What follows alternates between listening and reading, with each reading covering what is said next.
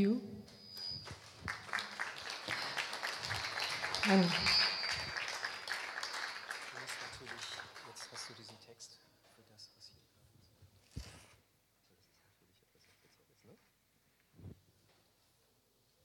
Okay.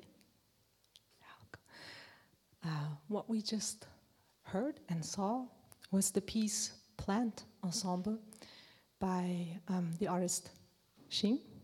So, actually, the sounds that you were hearing were the sounds that these plants were making. So, thank you to the plants. Uh, come on, thank you. And to Xin for this wonderful piece.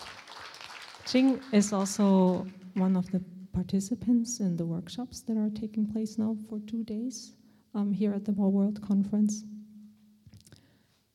I am uh, Magdalena Taube of the Berliner Gazette, I'm one of the organizers of this event. Um, yeah, this is our second day already, started yesterday with a very lively discussion.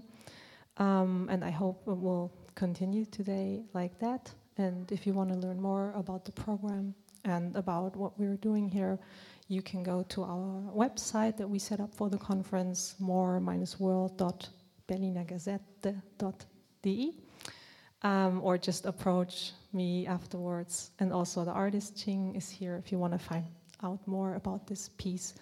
And now I'm um, delighted to hand over the microphone to uh, my friend.